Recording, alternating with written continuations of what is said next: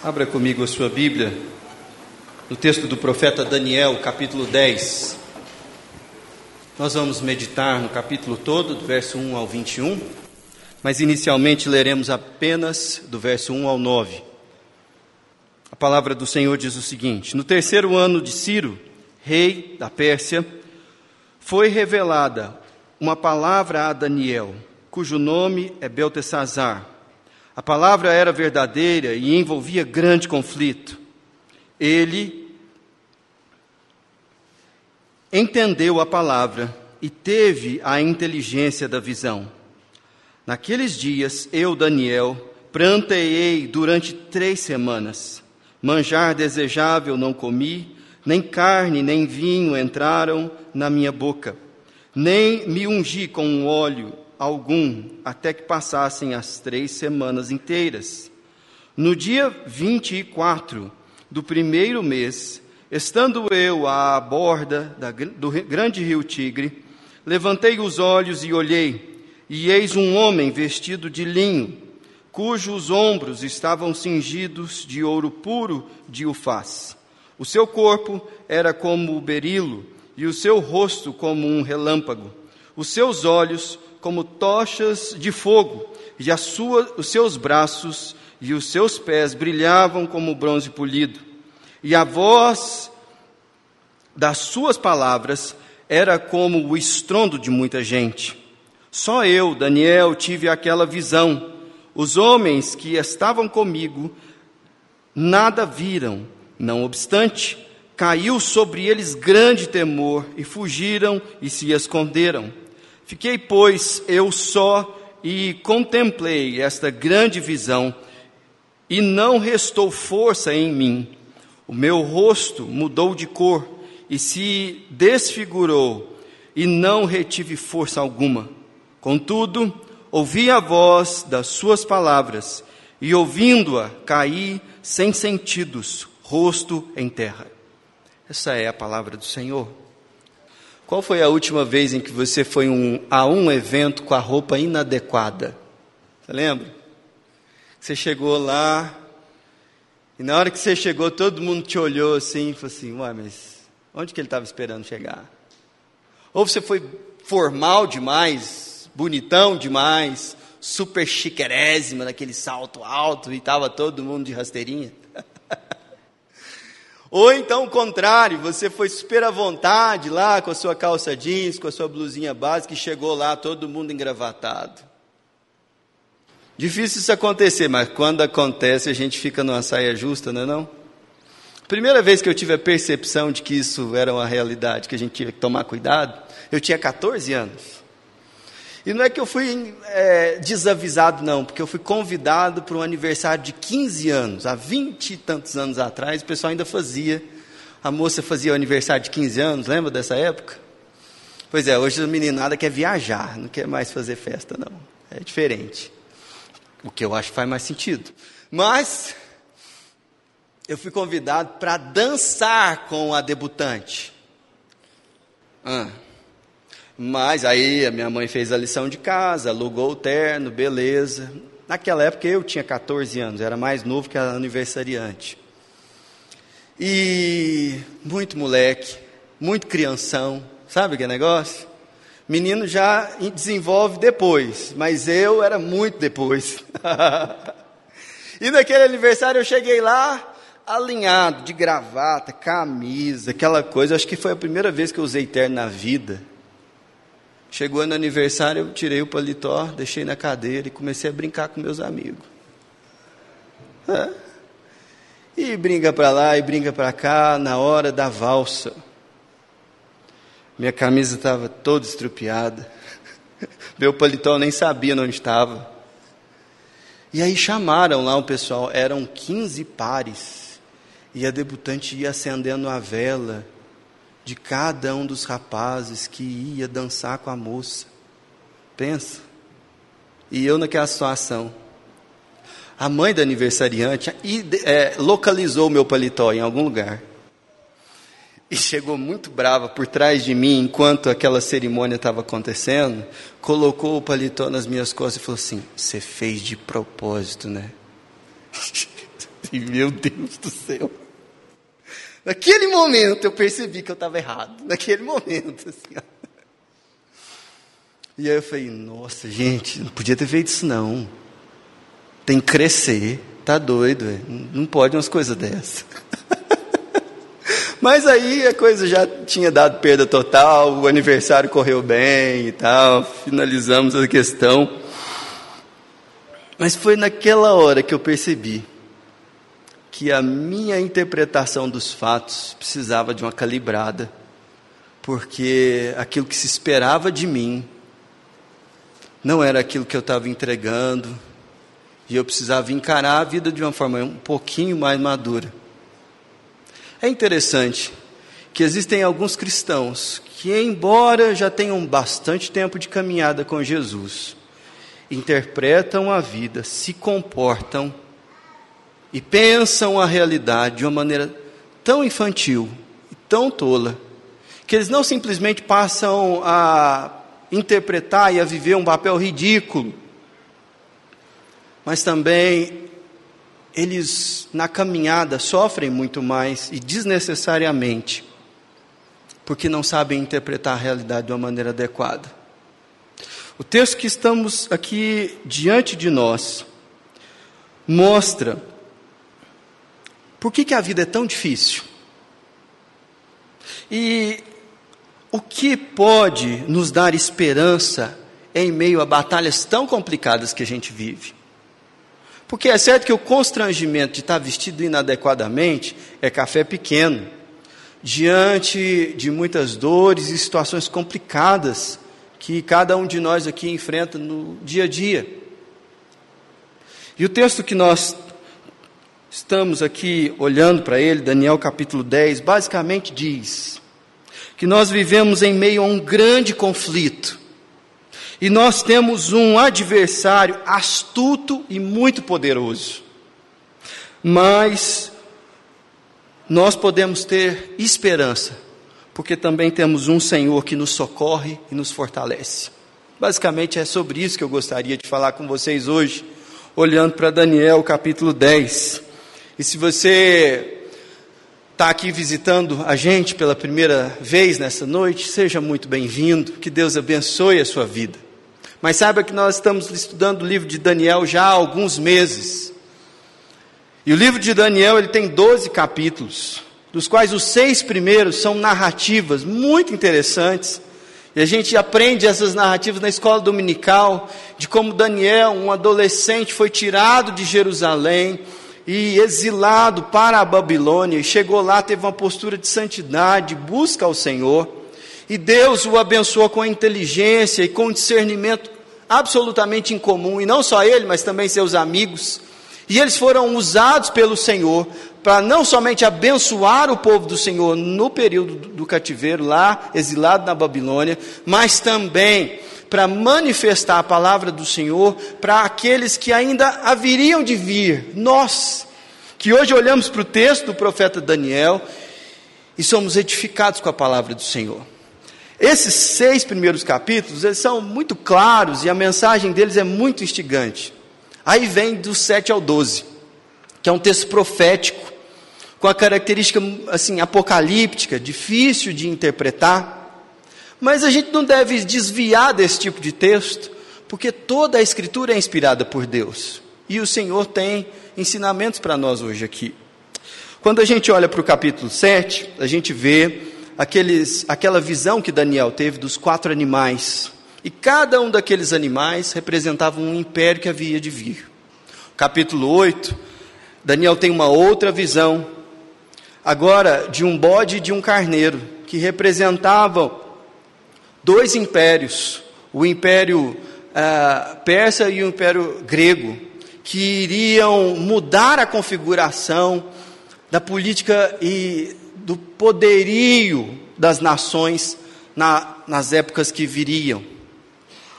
E diante disso, Daniel é levado a interceder pelos, pelo povo de Deus, e isso está no capítulo 9 ele é quebrantado pelo Senhor e é levado a uma oração de confissão de pecados, não só dele, mas de toda a nação. E Deus responde essa oração. responde essa oração já no capítulo 9 e nós vemos parte dessa resposta aqui também no capítulo 10, quando Daniel tem a sua terceira e última visão. Do capítulo 10 ao capítulo 12 de Daniel, nós temos uma única visão, que é explicada com mais detalhes, ela é mais complexa, e hoje nós vamos começar a estudar esse texto, caminhando para o fim da exposição de Daniel. E, e é interessante você notar que ela começa com um marco temporal. Veja o versículo 1 no capítulo 10. No terceiro ano de Ciro, rei da Pérsia, foi revelada uma palavra a Daniel. Ora, quem é esse rei Ciro? Porque até aqui a gente começou o, o texto de Daniel com Nabucodonosor, e depois veio Belsazar, o seu filho, e o, Daniel foi um homem longevo. Aqui ele já estava com mais de 80 anos de idade. E ele percebeu pelos textos de Jeremias que o cativeiro estava chegando ao fim. E esse Ciro aqui é aquele Ciro que nós encontramos lá no livro de Esdras. E eu peço que você dê uma passeadinha na Bíblia comigo, em Esdras capítulo 1. Esdras fica depois de Segunda Crônicas. E o texto de Esdras começa da seguinte forma: No primeiro ano de Ciro, isso é, três anos antes dessa profecia que lemos ser revelada a Daniel, rei da Pérsia, para que se cumprisse a palavra do Senhor por boca de Jeremias, o profeta que Daniel estava lendo quando orou no capítulo 9. Por boca de Jeremias, despertou o Senhor o espírito de Ciro, rei da Pérsia, o qual fez passar pregão por todo o reino, como também por escrito, dizendo: Assim diz Ciro, rei da Pérsia: O Senhor Deus dos céus me deu todos os reinos da terra e me encarregou de edificar uma casa em Jerusalém de Judá. Quem dentre vós é de todo o seu povo, seu Deus, com ele e suba a Jerusalém de Judá e edifique a casa do Senhor, o Deus de Israel. Ele é o Deus que habita em Jerusalém. Aqui nós temos uma coisa extraordinária acontecendo. Um rei pagão, lendo um profeta judeu, entendendo que ele foi levantado para que o templo fosse reconstruído em Jerusalém ele dá ordens em todo o seu império, e o que nós vemos no texto de Esdras é que o povo judeu foi mobilizado sob a liderança de Zorobabel, depois de Esdras, para em grupo financiado pelo Império Persa retornar a Jerusalém e reconstruir a capital. Gente, quando o povo de Deus percebeu essa questão, eles ficaram eufóricos e foram reconstruir. Acontece que essa euforia durou muito pouco tempo. Se você continuar lendo o texto de, de Esdras, é um texto com muitas genealogias, às vezes com um pouco chato, mas é muito interessante é, perceber que logo depois que o povo começou a reconstruir Jerusalém e o templo, uma oposição ferrenha se levantou contra o povo de Deus. E embora o, o rei Ciro tivesse ordenado a reconstrução, os líderes ali que estavam naquele lugar se levantaram contra essa reconstrução e conseguiram barrar a reconstrução logo nos fundamentos do, do templo. O culto foi restabelecido, os judeus estavam cultuando ao Senhor na sua cidade, mas a obra foi paralisada por pelo menos 15 anos e depois retomada. Então perceba que no terceiro ano de Ciro, o que estava acontecendo? Estava tudo parado. Apesar do decreto do rei, não tinha reconstrução nenhuma acontecendo. E Daniel estava muito desanimado. E o povo também, com toda essa situação, afinal de contas, eles entenderam que estava na hora do fim do cativeiro, mas mesmo assim, a reconstrução de Jerusalém não, não acontecia. E aí Deus, pela sua graça, dá uma última visão a Daniel, para que ele entendesse o que estava acontecendo de fato. E olha que logo no primeiro versículo, nós percebemos algo que às vezes passa despercebido para muitos de nós aqui. Veja o que diz: ah, a palavra era verdadeira e envolvia grande conflito.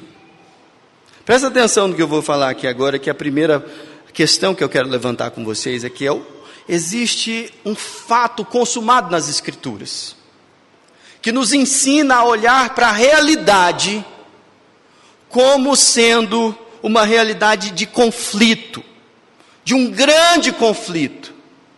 Nós vivemos em meio a um grande conflito, um conflito cósmico entre um Deus bom e generoso, que para sua glória resolve criar tudo o que existe. E nessa criação uma rebelião se levanta, um motim se levanta. Liderado por Satanás, que espiritualmente se opõe ao Senhor, uma criatura de Deus que deriva a sua existência do poder do Senhor, resolve se virar contra o Senhor. E não faz isso sozinho, mas com os demônios e com os homens, aqueles a quem o Senhor confiou a criação, a aliança da criação, se voltam contra o Criador.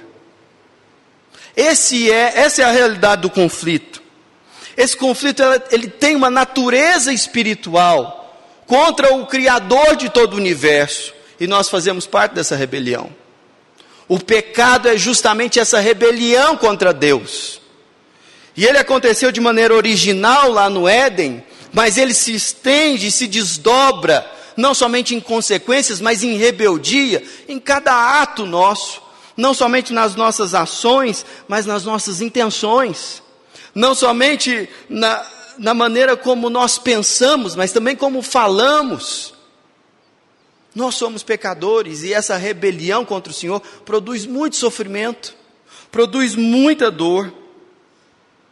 E nós vemos aqui que esse conflito, infelizmente, passa despercebido para muita gente que acredita que nós estamos na vida a passeio, que acredita que o objetivo final da vida é ser feliz, e que nós estamos aqui para realizar os nossos sonhos, como se toda a realidade fosse criada para satisfazer o seu e o meu ego, a nossa vontade. E não é assim que a gente aprende das Escrituras. É justamente esse o espírito da rebelião um espírito egoísta que nos coloca em posição de sermos os soberanos de toda a terra, quando na verdade somos criatura.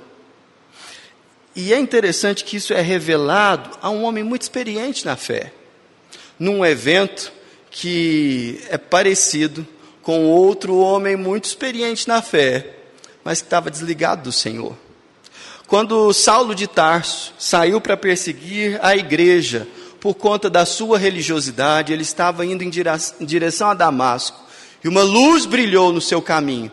E ninguém que estava com ele percebeu, mas ele estava diante do Criador. E isso aconteceu com Daniel de uma maneira parecida, porque o versículo 7 diz: Só eu, Daniel, tive aquela visão. Os homens que estavam comigo nada viram. Não obstante, caiu sobre eles grande temor e fugiram e se esconderam por causa da reação de Daniel. Porque enquanto Saulo perdeu a visão, Daniel ficou estupefato, ele ficou paralisado, suas forças fugiram, o seu rosto mudou de cor. E por quê? Veja o que ele estava vendo a partir do verso 5.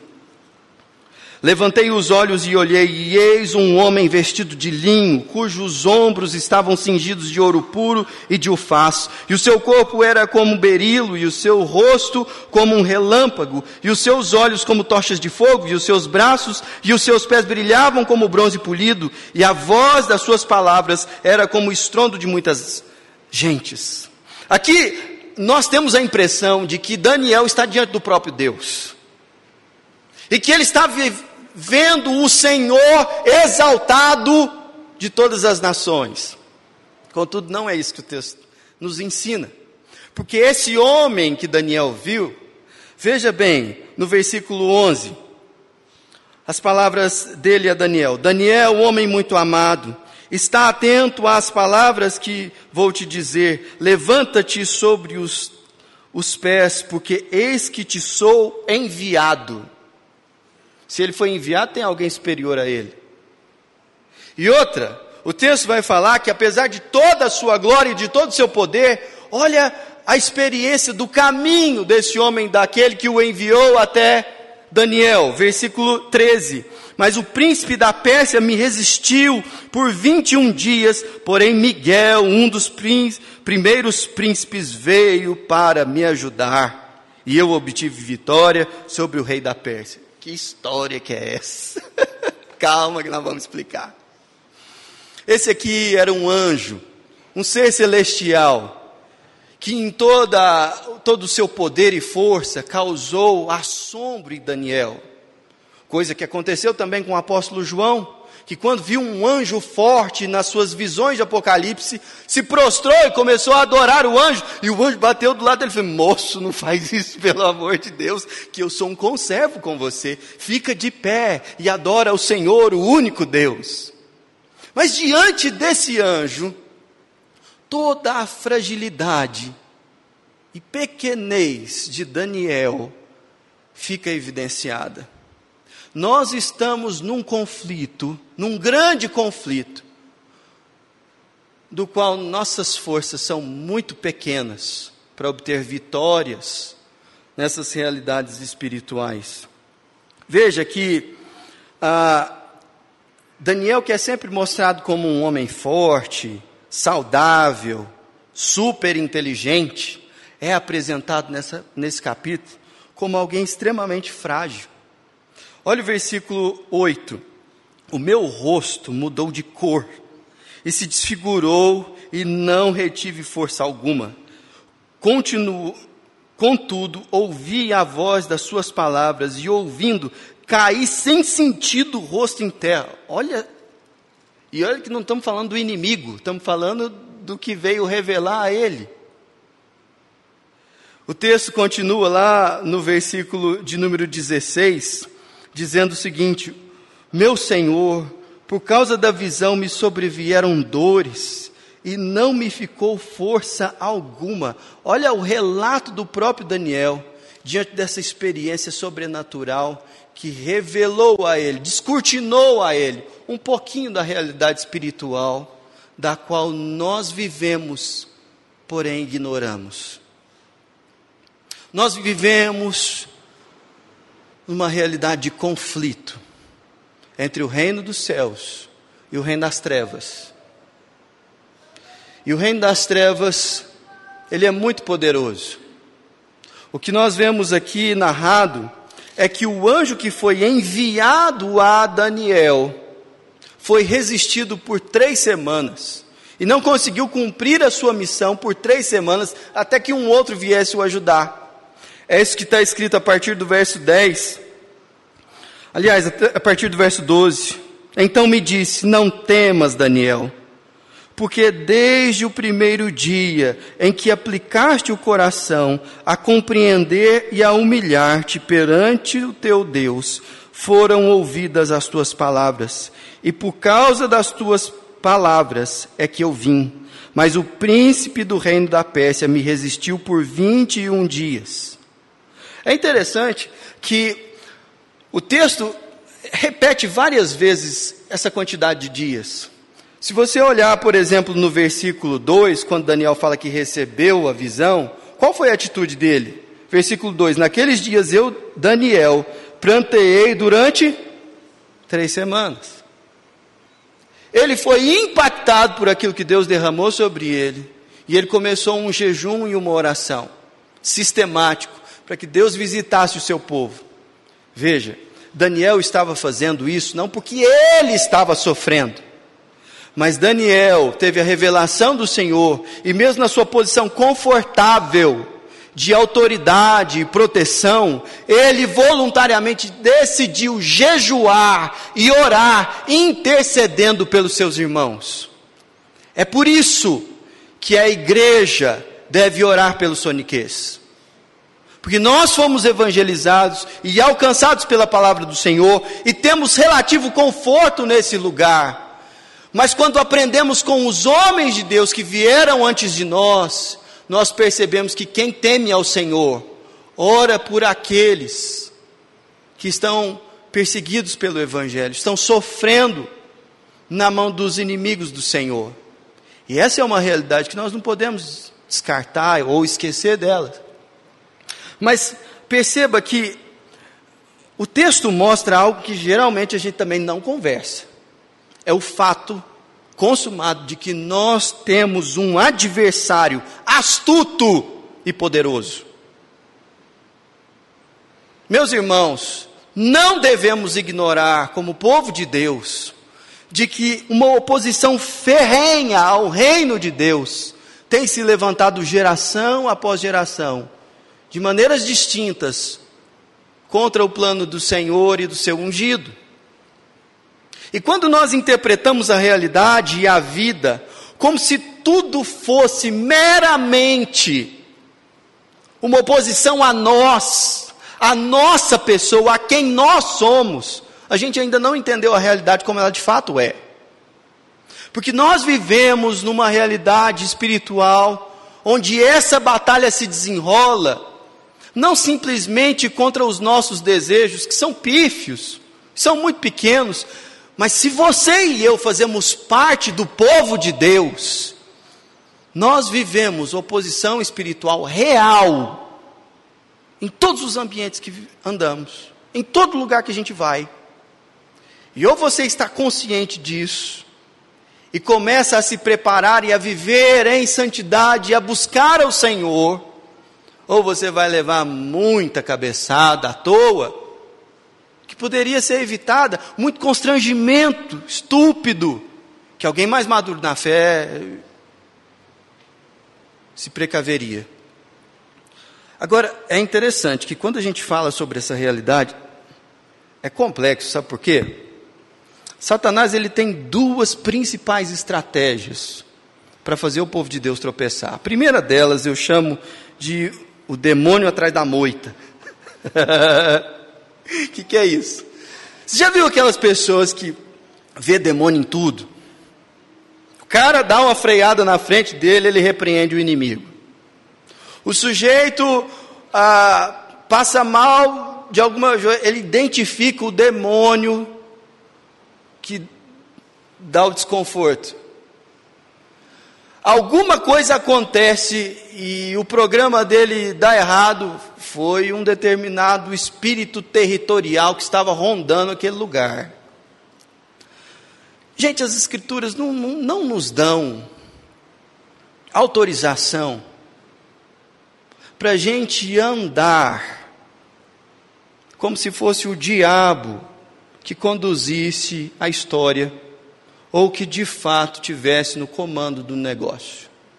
E outra, a fragilidade de Daniel aqui, com o anjo que lhe enviou a mensagem do Senhor, evidencia que pessoas muito experientes na fé não têm esse discernimento claro assim de tudo que está acontecendo.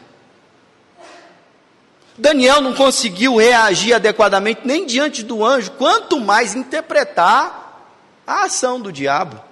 Percebe? E quando nós começamos a raciocinar esse grande conflito por essa perspectiva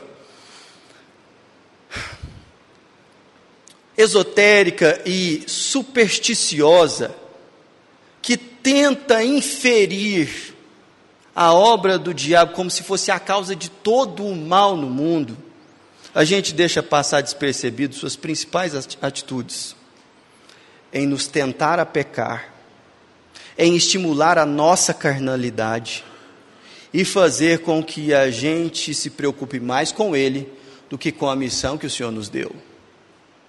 Isso não é uma postura adequada. E Satanás ganha grande vantagem no meio de igrejas que se preocupam mais com ele do que com o Senhor da igreja. Contudo, nós corremos o risco de tropeçar na segunda estratégia de Satanás, que é aquela aparente ausência das suas obras. Porque ele pode se disfarçar até mesmo de anjo de luz e ser muito sedutor e ser muito cortês, e ser muito agradável, desde que Ele esteja nos encaminhando para junto dele. Tem até aquela piadinha que fala que o sujeito morreu e foi para o inferno. Chegou lá e falou: opa, eu não acreditava no ser, não. E ele, Satanás vira para ele e falou: ó, fé é uma exigência do adversário, não é minha, não. Você fica aqui comigo, que eu não preciso de fé de ninguém para ter alguém aqui comigo. E o Chesterton dizia que Satanás ele não consegue fazer o inferno um lugar agradável. Por isso ele se dedica em tornar o caminho até lá super gostoso. Entendeu? E é nessa perspectiva que muitas vezes nós tropeçamos.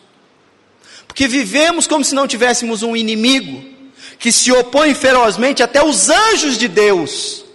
Como nós podemos vencer esse inimigo? Algumas pessoas tratam passagens bíblicas como se elas estivessem mandando a gente fazer algumas coisas. E elas começam a rodear a cidade, a fazer determinados é, rituais como atos proféticos para fechar o trabalho do diabo em determinadas regiões. E isso é antropologicamente muito explicado pela forte influência das religiões afro na cristandade brasileira. Isso tem uma origem. Contudo, quando a gente olha para as Escrituras, nós podemos ter esperança, mesmo diante de um grande conflito e com um inimigo muito astuto e poderoso. E qual é a razão da nossa esperança? Vem comigo e vamos ler o texto. Porque nós temos aqui do versículo 10 até o versículo 21, pelo menos sete aspectos de como Deus socorre e fortalece o seu povo em meio a esse grande conflito. Se não, veja você o verso 10, que diz o seguinte: Eis que certa mão me tocou, sacudiu-me e me pôs sobre os meus joelhos e as palmas das minhas mãos. E ele me disse: Daniel, homem muito amado, Está atento às palavras que vou te vou dizer. Levante, levanta-te sobre os pés, porque é, eis que te sou enviado. Ao falar comigo esta palavra, eu me pus de pé, mesmo que tremendo. Uma das maneiras como Deus nos protege nesse grande conflito e diante do inimigo tão poderoso, é enviando os seus anjos para batalharem por nós, para nos socorrerem e para nos auxiliarem espiritualmente diante da oposição espiritual do mal. Essa é uma das maneiras. Mas nós vemos também no capítulo 12. Então me disse: Não temas, Daniel porque desde o primeiro dia em que aplicaste o coração a compreender e a humilhar-te perante o teu Deus, foram ouvidas as tuas palavras, e por causa das tuas palavras é que eu vim. Deus auxilia e protege a sua igreja, porque Deus ouve as suas orações. Quando nós falamos com o Senhor ele de fato nos ouve, ele não somente nos ouve, ele responde orações. E é dessa maneira como nós batalhamos espiritualmente nesse grande conflito. O texto continua falando daquele embate no versículo 13, mas o príncipe do reino da Pérsia me resistiu por 21 dias, porém Miguel, um dos primeiros príncipes veio para ajudar-me, e eu obtive vitória sobre os reis da Pérsia. Agora vim para fazer-te entender o que há de suceder ao teu povo nos últimos dias, porque esta visão refere-se aos dias ainda distantes. Outra maneira como Deus auxilia o seu povo em meio a esse grande conflito é revelando a sua vontade e os seus planos na sua palavra. Nós, somos, nós estamos nesse conflito sabendo o final dele. Nós estamos diante de, dessa grande batalha, sabendo de fato quem é quem.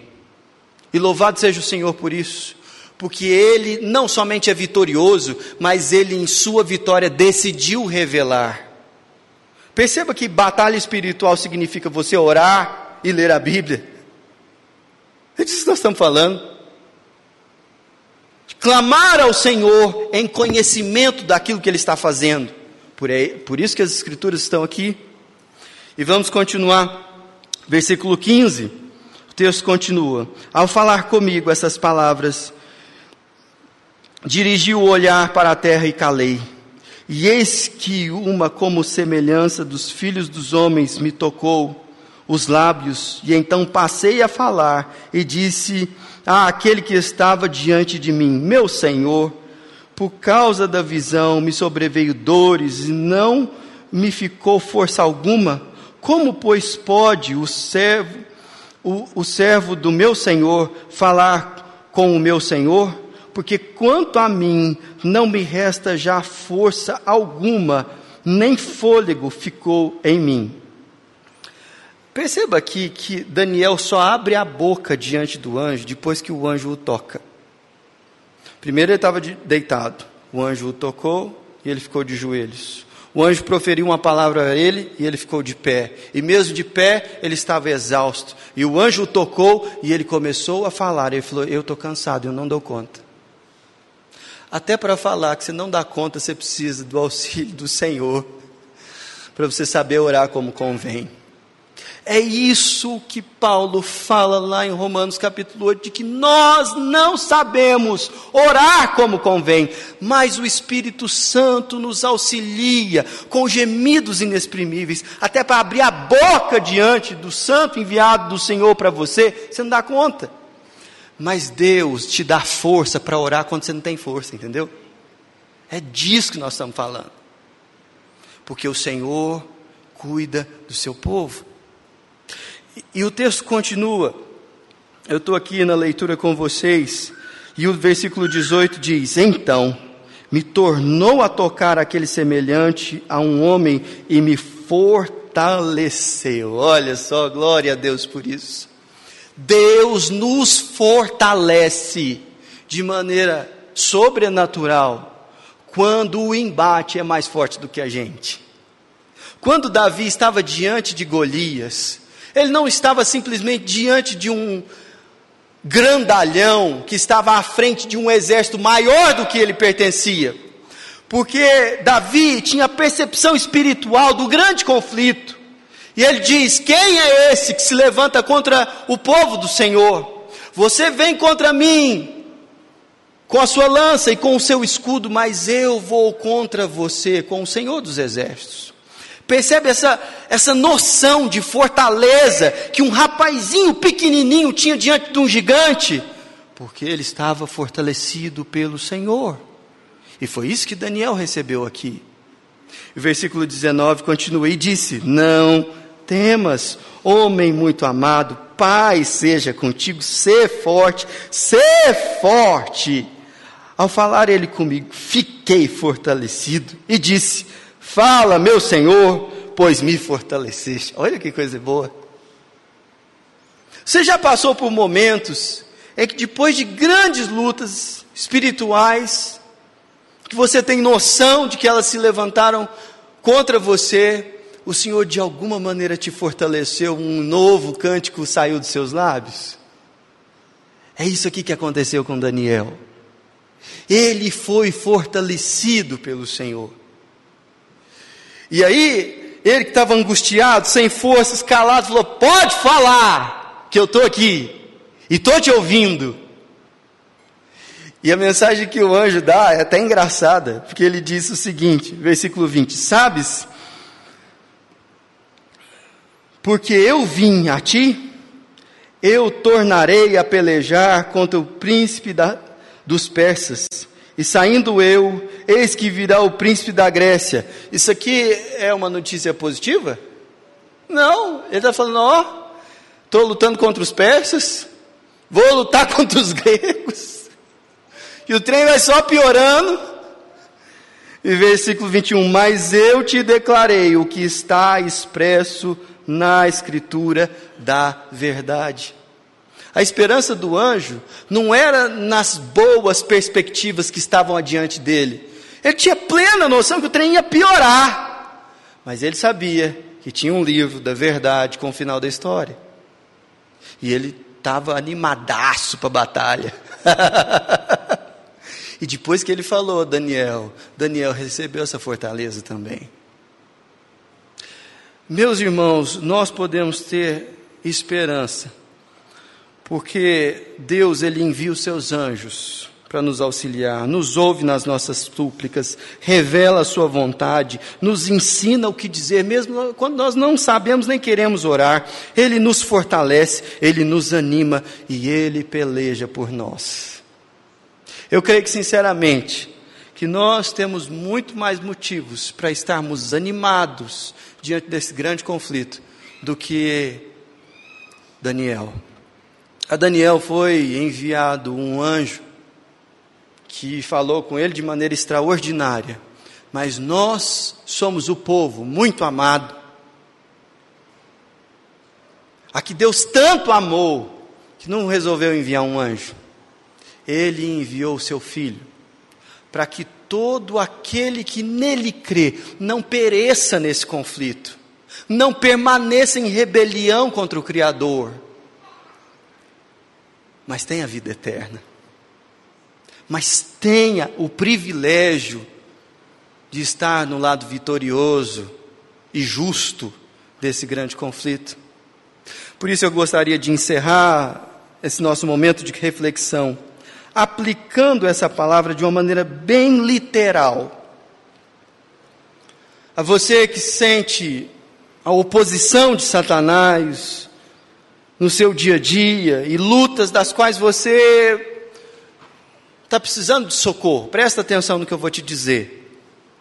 Aliás, não sou eu que estou dizendo, é o apóstolo Paulo, no capítulo 6 de Efésios, a partir do verso 10 ele diz: Quanto ao mais, sede fortalecidos no Senhor e na força do seu poder. Revestivos de toda a armadura de Deus, para poderes ficar firmes contra as ciladas do diabo. O diabo arma ciladas, e elas são perigosas porque a nossa luta não é contra sangue e carne, e sim contra os principados e potestades, contra os dominadores deste mundo tenebroso, contra as forças espirituais do mal nas regiões celestes. Seu chefe não é o seu inimigo, seu funcionário não é o seu inimigo, seu vizinho não é o seu real inimigo, embora ele possa ser instrumento de Satanás para te atazanar. Está entendendo? Nossa luta não é contra essas pessoas.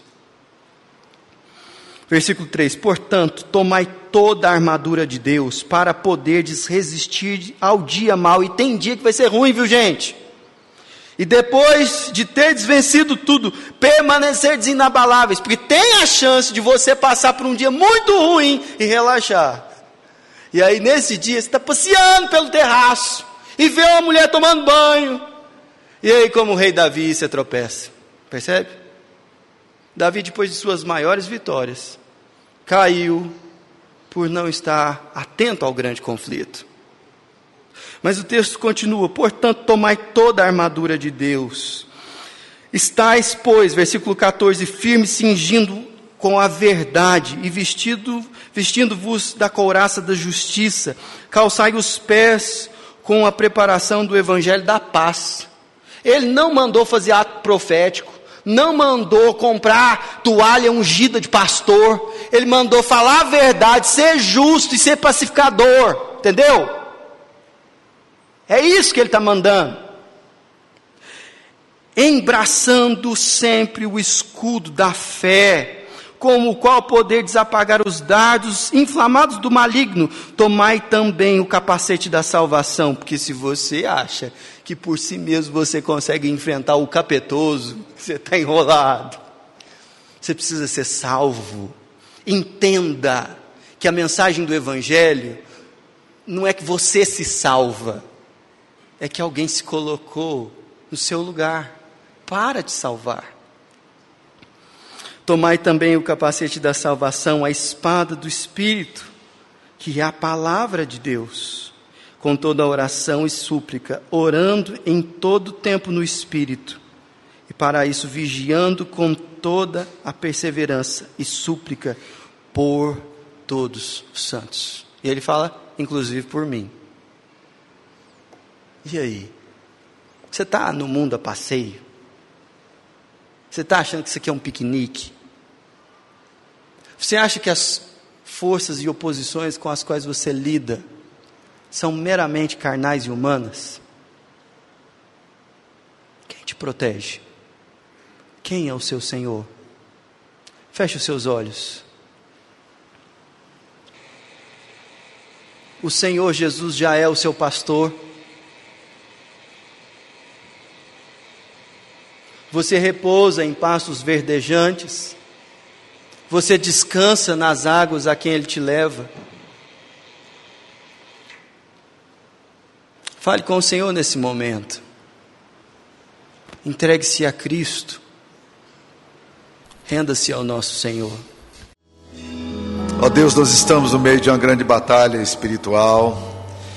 Nós precisamos discernir o Senhor, os movimentos do Senhor na história. Dá-nos lucidez, sabedoria. Dá-nos graça, Deus querido, para percebermos, ó Deus, a natureza dessa batalha e com a graça do Senhor termos força e a orientação do Senhor para vencer tudo isso, Pai. Em nome de Jesus. Que a bênção do Deus Pai, Filho e Espírito Santo esteja com todos vocês e com todo o povo de Deus, hoje e sempre. Amém.